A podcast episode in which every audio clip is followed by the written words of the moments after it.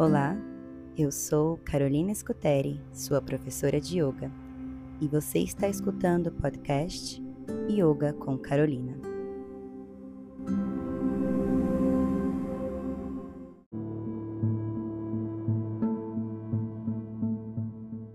Leitura do livro Mulheres que Correm com os Lobos, capítulo 5 As fases posteriores do amor coração como o tambor e o canto para criar a vida.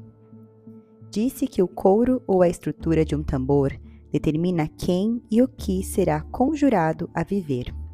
Acredita-se que alguns tambores são do tipo viajante, pois transportam quem toca e quem ouve, também chamados de passageiros na tradição da literatura oral, para lugares diversos e variados. Outros tipos de tambores são poderosos sob outros aspectos. Tambores feitos de ossos humanos invocam os mortos. Tambores feitos com o couro de certos animais são bons para conclamar os espíritos de animais.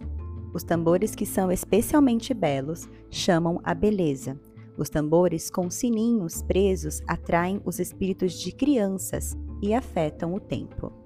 Os tambores que têm voz grave convocam os espíritos que conseguem ouvir esse tom. Os que têm voz aguda chamam os espíritos que ouvem aquele tom, e assim por diante. Um tambor feito do coração invocará os espíritos que estão ligados ao coração humano. O coração simboliza a essência. O coração é um dos poucos órgãos essenciais à vida dos seres humanos e dos animais. Retira-se um rim e o ser humano sobrevive. Retira-se ainda as duas pernas, a vesícula, um pulmão, um braço e o baço. O ser humano vive, talvez não muito bem, mas continua com vida. Eliminam-se as certas funções cerebrais e o ser humano ainda vive. Retira-se o coração e a pessoa se vai no mesmo instante. O centro fisiológico e psicológico é o coração. Nos tantras do hinduísmo, que são instruções dos deuses aos seres humanos, o coração é o Anahata Chakra, o centro nervoso que abrange o sentimento por outro ser humano, o sentimento por si mesmo, pela terra e por Deus. É o coração que nos permite amar como ama uma criança, totalmente sem reservas e sem qualquer capa de sarcasmo, depreciação ou protecionismo. Quando a mulher esqueleto se vale do coração do pescador, ela está usando o centro motor da psique interna, o único órgão de real importância, o único capaz de gerar sentimento puro e inocente. Disse que é a mente que pensa e cria. Essa história afirma o contrário, que é o coração que pensa e convoca as moléculas, átomos, sentimentos, anseios e o que mais seja necessário até um único lugar a fim de gerar a matéria que realiza a criação da mulher esqueleto. A história contém uma promessa. Permita que a mulher esqueleto se torne mais palpável na sua vida e ela, em troca, agrandecerá sua vida. Quando a libertamos do seu estado amarranhado e confuso e a percebemos como mestra e amante, ela passa a ser uma aliada e uma parceira. Dar o coração para uma nova criação, para uma nova vida, para as forças da vida, morte e vida, é uma descida ao reino dos sentimentos. Pode ser difícil para nós, especialmente se tivermos sido feridos por uma decepção ou pela mágoa. No entanto, ele existe para ser tocado, para dar vida plena à mulher esqueleto, para nos aproximar daquela que sempre esteve por perto. Quando o homem entrega seu coração por inteiro, ele se torna uma força espantosa. Ele se torna uma inspiração. Papel que no passado era reservado apenas às mulheres. Quando a mulher esqueleto dorme com ele, ela se torna fértil. Ele é investido com poderes femininos no meio masculino. Ele passa a levar as sementes da nova vida e das mortes necessárias. Ele inspira novos trabalhos a si mesmo, mas também aqueles que estão por perto.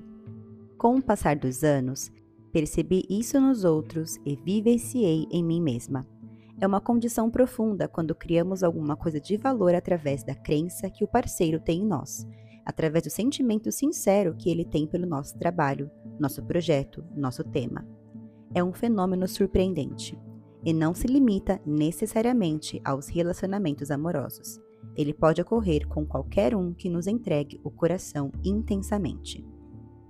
Portanto, o vínculo do homem com a natureza da vida, morte e vida acabará lhe dando ideias às dúzias, bem como enredos, situações, partituras musicais e cores e imagens inigualáveis. Pois a natureza da vida, morte e vida, o arquétipo da mulher selvagem, tem à sua disposição tudo o que um dia existiu e tudo o que um dia existirá. Quando ele cria, quando canta gerando carne para si mesma, a pessoa cujo coração ela está usando sente o que está acontecendo, enche-se com a criação, transborda com ela. A história também ilustra um duplo poder que vem da psique através dos símbolos do tambor e do canto. Nas mitologias, as canções curam ferimentos e são usadas para atrair a caça. As pessoas são convocadas quando se entoam seus nomes. Alivia-se a dor, alentos mágicos restauram o corpo. Os mortos são invocados ou ressuscitados por meio do canto. Disse que toda a criação foi acompanhada de um som ou de uma palavra proferida em voz alta, de som ou palavra sussurrada ou pronunciada sem voz. Quem emite esse tipo de palavra sonora pode ter tido conhecimento ou compreensão do seu significado ou não. Considere-se que o canto brota de uma fonte misteriosa, que anima toda a criação, todos os animais, seres humanos, árvores, plantas e tudo o que ouvir. Na literatura oral, disse que tudo que tem seiva tem canto. O hino da criação produz a transformação psíquica. A tradição deles é enorme.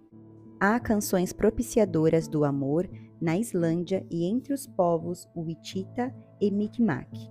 Na Irlanda, o poder mágico é invocado pelo canto mágico. Numa história da Islândia, uma pessoa cai em penhascos gelados e tem um membro decepado, mas ele é recuperado por meio de uma canção. Em quase todas as culturas, no momento da criação, os deuses dão canções ao seu povo, dizendo-lhes que seu uso irá chamar os deuses de volta a qualquer instante. Que a canção irá lhes trazer o que precisarem e transformar ou eliminar o que não quiserem mais. Nesse sentido, a doação da música é um ato compassivo que permite aos humanos convocar os deuses e as grandes forças até os círculos humanos. A música é um tipo especial de linguagem que realiza essa função de um jeito impossível para a voz falada.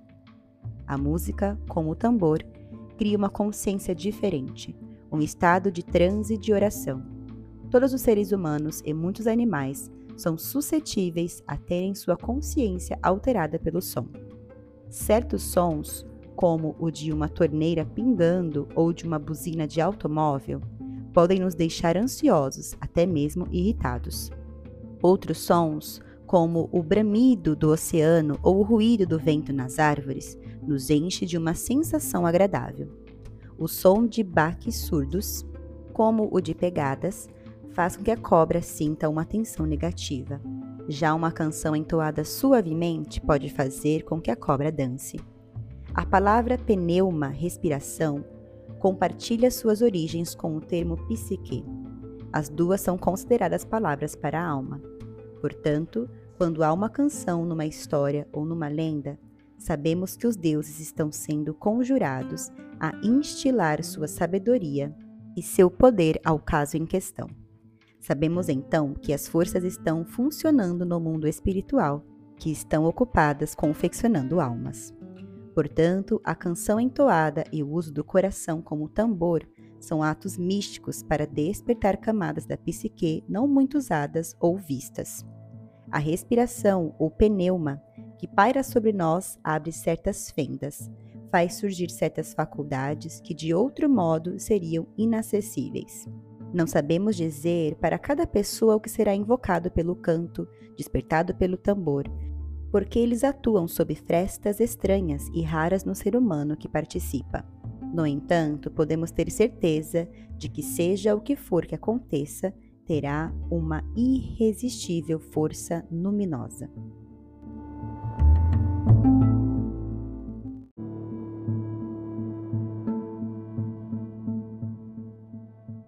A dança do corpo e da alma. Através dos seus corpos, as mulheres vivem muito perto da natureza e da vida, morte e vida. Quando as mulheres estão em pleno uso de sua mente instintiva, suas ideias e impulsos no sentido de amar, de criar, de acreditar, de desejar, nascem, cumprem seu tempo, fenecem e morrem para renascer mais uma vez. Seria possível dizer que as mulheres põem esse conhecimento em prática no consciente e no inconsciente a cada ciclo lunar nas suas vidas. Para algumas, essa lua que determina os ciclos está lá no céu. Para outras, ela é a mulher esqueleto que vive nas suas próprias psiques. A partir da sua própria carne e dos seus próprios ossos, bem como dos ciclos constantes de enchimento e de esvaziamento do vaso vermelho do seu ventre, a mulher compreende em termos físicos, emocionais e espirituais que os apogeus têm seu declínio e sua morte, e que a obra renasce de um jeito inesperado e por meios inspirados, só para voltar ao nada e mais uma vez retornar em pleno esplendor. Como podemos ver, os ciclos da mulher esqueleto permeiam e perpassam a mulher inteira. Não pode ser diferente. Às vezes, os homens que ainda estão fugindo da natureza da vida, morte e vida têm medo de uma mulher dessas, porque pressentem ser ela uma aliada natural da mulher esqueleto. No entanto, nem sempre foi assim. O símbolo da mulher esqueleto é um resquício de um tempo em que se sabia muito sobre a morte como transformação espiritual e que a morte era bem-vinda como um parente próximo, como nossa própria irmã, mãe, irmão, pai ou amante. Nas fantasias femininas, a mulher morte, a mãe morte ou a morte donzela sempre foi interpretada como a portadora do destino, a criadora, a virgem ceifadora, a mãe, a que caminha pelo rio e a recriadora. Todos esses papéis num ciclo. Às vezes, aquele que está fugindo da natureza da vida, morte e vida insiste em pensar que o amor é apenas uma dádiva. No entanto, o amor em sua plenitude é uma série de mortes e de renascimentos. Deixamos uma fase, um aspecto do amor e entramos em outra. A paixão morre e volta. A dor é espantada para longe e vem à tona mais adiante. Amar significa abraçar e ao mesmo tempo suportar inúmeros finais e inúmeros recomeços, todos no mesmo relacionamento. O processo se complica com o fato de que grande parte da nossa cultura, excessivamente civilizada, tem dificuldade para tolerar o que tiver natureza transformadora. Existem atitudes melhores para nosso envolvimento com a natureza da vida, morte e vida. Em todo o mundo, embora lhe atribuam nomes diferentes, Muitos veem essa natureza como um baile com la muerte, uma dança com a morte. A morte como um dos parceiros, a vida como o outro. Bem ao norte da região das Dunas dos Grandes Lagos, onde ainda vivem pessoas que falam em dialetos bíblicos cheio de tus e voz, há uma história intitulada Dead Boat. Na versão que me foi passada pela senhora Arlen Scheffler, Trata-se da história de uma mulher que recebe junto à sua lareira um viajante chamado Morte. A velha não sente medo. Ela parece saber que a morte tanto dá a vida quanto distribui a morte. Ela sabe que a morte é a causa de todas as lágrimas e de todo o riso. Ela diz ao viajante que ele é bem-vindo ao seu lar, que ela o amou durante todas as colheitas, todos os poucios dos campos, os nascimentos dos filhos, as mortes dos filhos. Ela afirma que a conhece e que ele é seu amigo. Trouxeste-me muito pranto e muita dança, morte. Podes dar as instruções. Conhece bem os passos. Para fazer amor, se queremos amar, bailamos com la muerte. Dançamos com a morte. Haverá enchentes, haverá secas, haverá recém-nascidos, natimortos e ainda o renascimento de algo novo. Amar é aprender os passos, fazer amor é dançar a dança. A energia, o sentimento, a intimidade, a solidão, o desejo, o tédio, todos aumentam e diminuem em ciclos relativamente comprimidos. Nosso desejo de proximidade e de separação alterna ciclos de crescimento e de declínio. A natureza da vida, morte e vida não só nos ensina a acompanhar estes ciclos na dança, mas nos mostra que a solução para o mal-estar está no contrário. Portanto, novas atividades são a cura para o tédio. A intimidade é a cura para a solidão. A solidão é a cura para a sensação de falta de espaço. Sem o conhecimento dessa dança, a pessoa tem a tendência, durante vários períodos de águas paradas, a traduzir a necessidade de atividade nova e pessoal em gastos excessivos, em exposição a riscos, em escolhas irresponsáveis na procura de um novo parceiro. Esse é o jeito do tolo ou do pateta. É a solução dos que não sabem.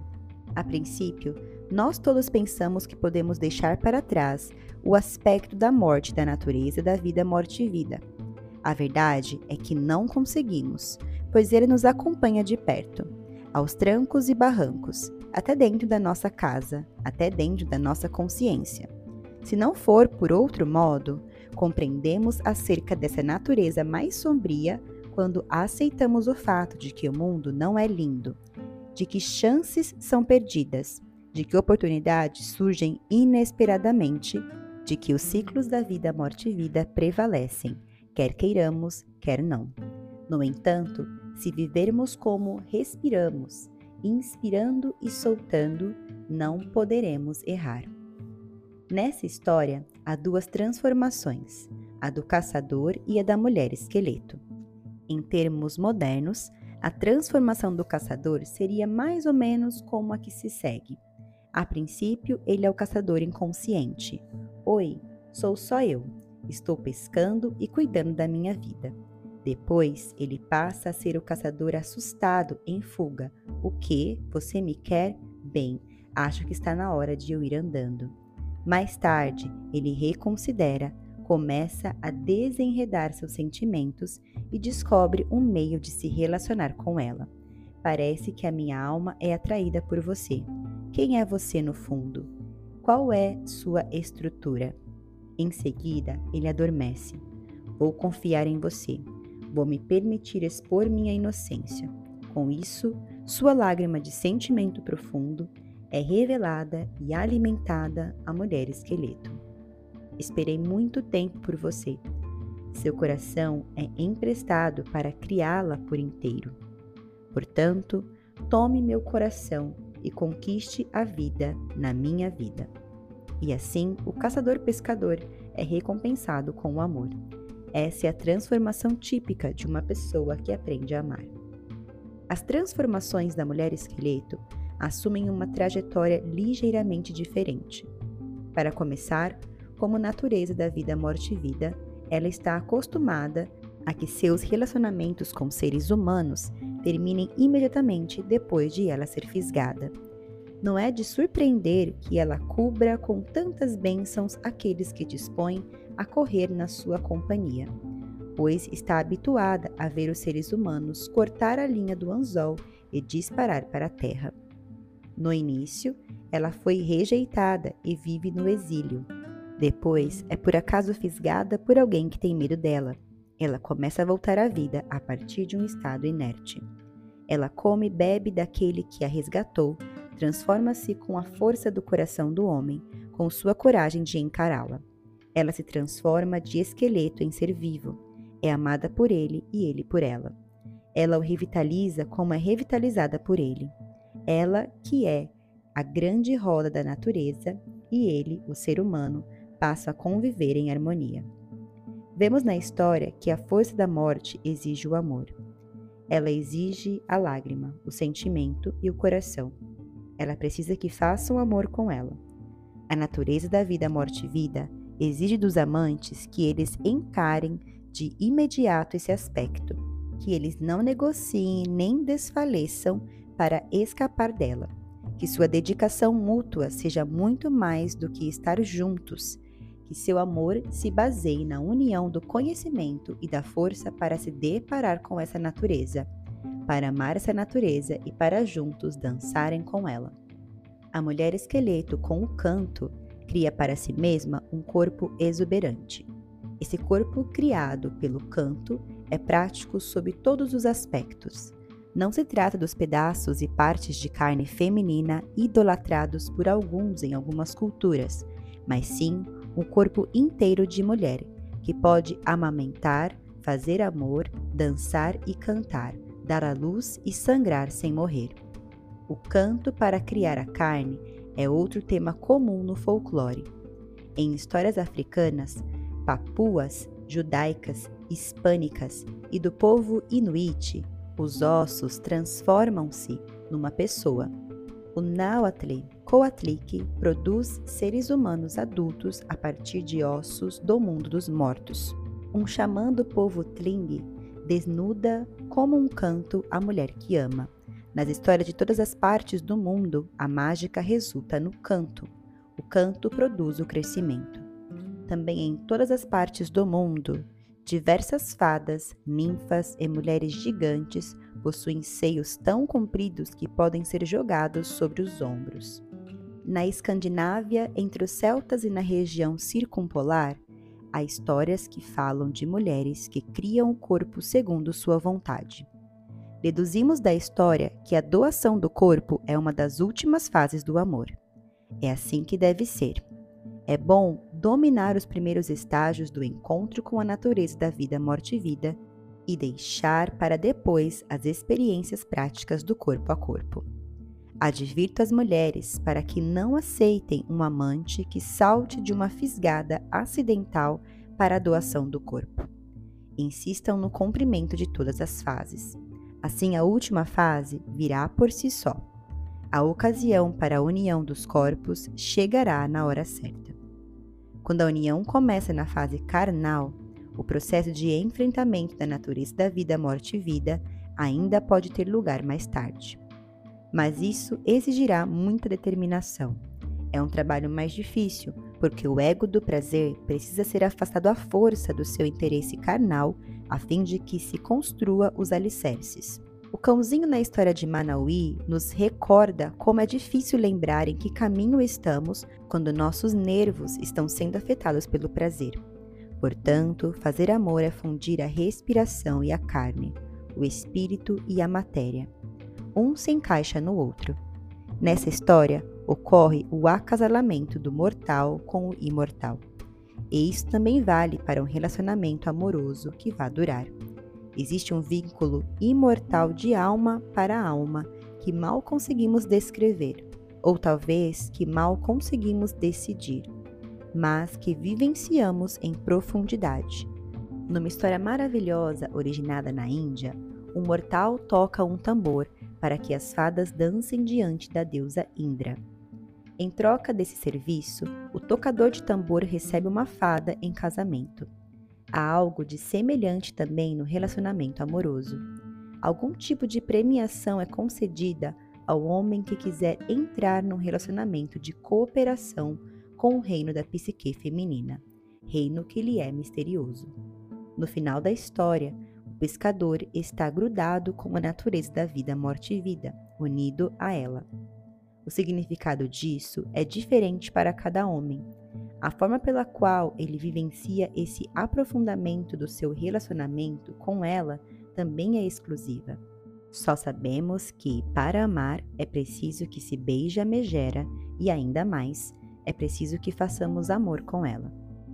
A história também nos fala de como entrar num relacionamento de enriquecedora cooperação com o que tememos. Ela é exatamente aquilo que precisamos emprestar nosso coração. Quando o homem se funde com a mulher esqueleto, ele fica o mais íntimo possível dela, e isso faz com que ele conquiste a máxima intimidade com sua parceira. Para descobrir essa eminente conselheira da vida e do amor, basta que paremos de correr, que a desemaranhemos um pouco, que encaremos a ferida e nosso próprio anseio de compaixão que dediquemos nosso coração inteiro a esse processo. Portanto, no final, ao se prover de carne, a mulher esqueleto representa na íntegra o processo de criação. No entanto, em vez de começar a vida como bebê, da maneira que nós, ocidentais, aprendemos a pensar na vida e na morte, Ela começa a partir dos ossos e vai se enchendo de carne. Ela ensina o homem a criar uma vida nova. Ela lhe mostra que o caminho do coração é o caminho da criação. Ela lhe demonstra que a criação é uma série de nascimentos e mortes. Ela ensina que o excesso de proteção não cria nada, que o egoísmo não cria nada, e se agarrar às coisas a berrar não resulta em nada. Só a soltura, a doação do coração, o grande tambor, o magnífico instrumento da natureza selvagem, é só isso que cria.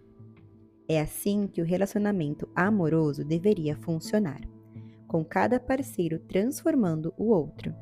A força e poder de cada um são desembaraçados, compartilhados. Ele lhe dá seu tambor do coração. Ele lhe transmite o conhecimento dos ritmos e emoções mais complicados que se possa imaginar. Quem sabe o que os dois irão caçar juntos? Só sabemos que eles se nutrirão até o final dos seus dias.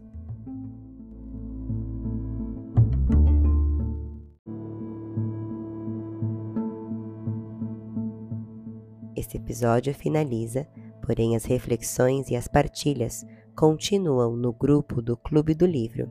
Você pode participar gratuitamente apenas clicando no link que está na descrição deste episódio. Eu sou Carolina Escuteri, sua professora de yoga e hoje sua mentora do Clube do Livro. Me encontre também as minhas redes sociais, no Instagram em arroba ou no YouTube Yoga com Carolina e siga este podcast para continuar acompanhando as próximas leituras do livro Mulheres que Correm com os Lobos. Obrigada por partilhar a sua energia comigo. Namastê!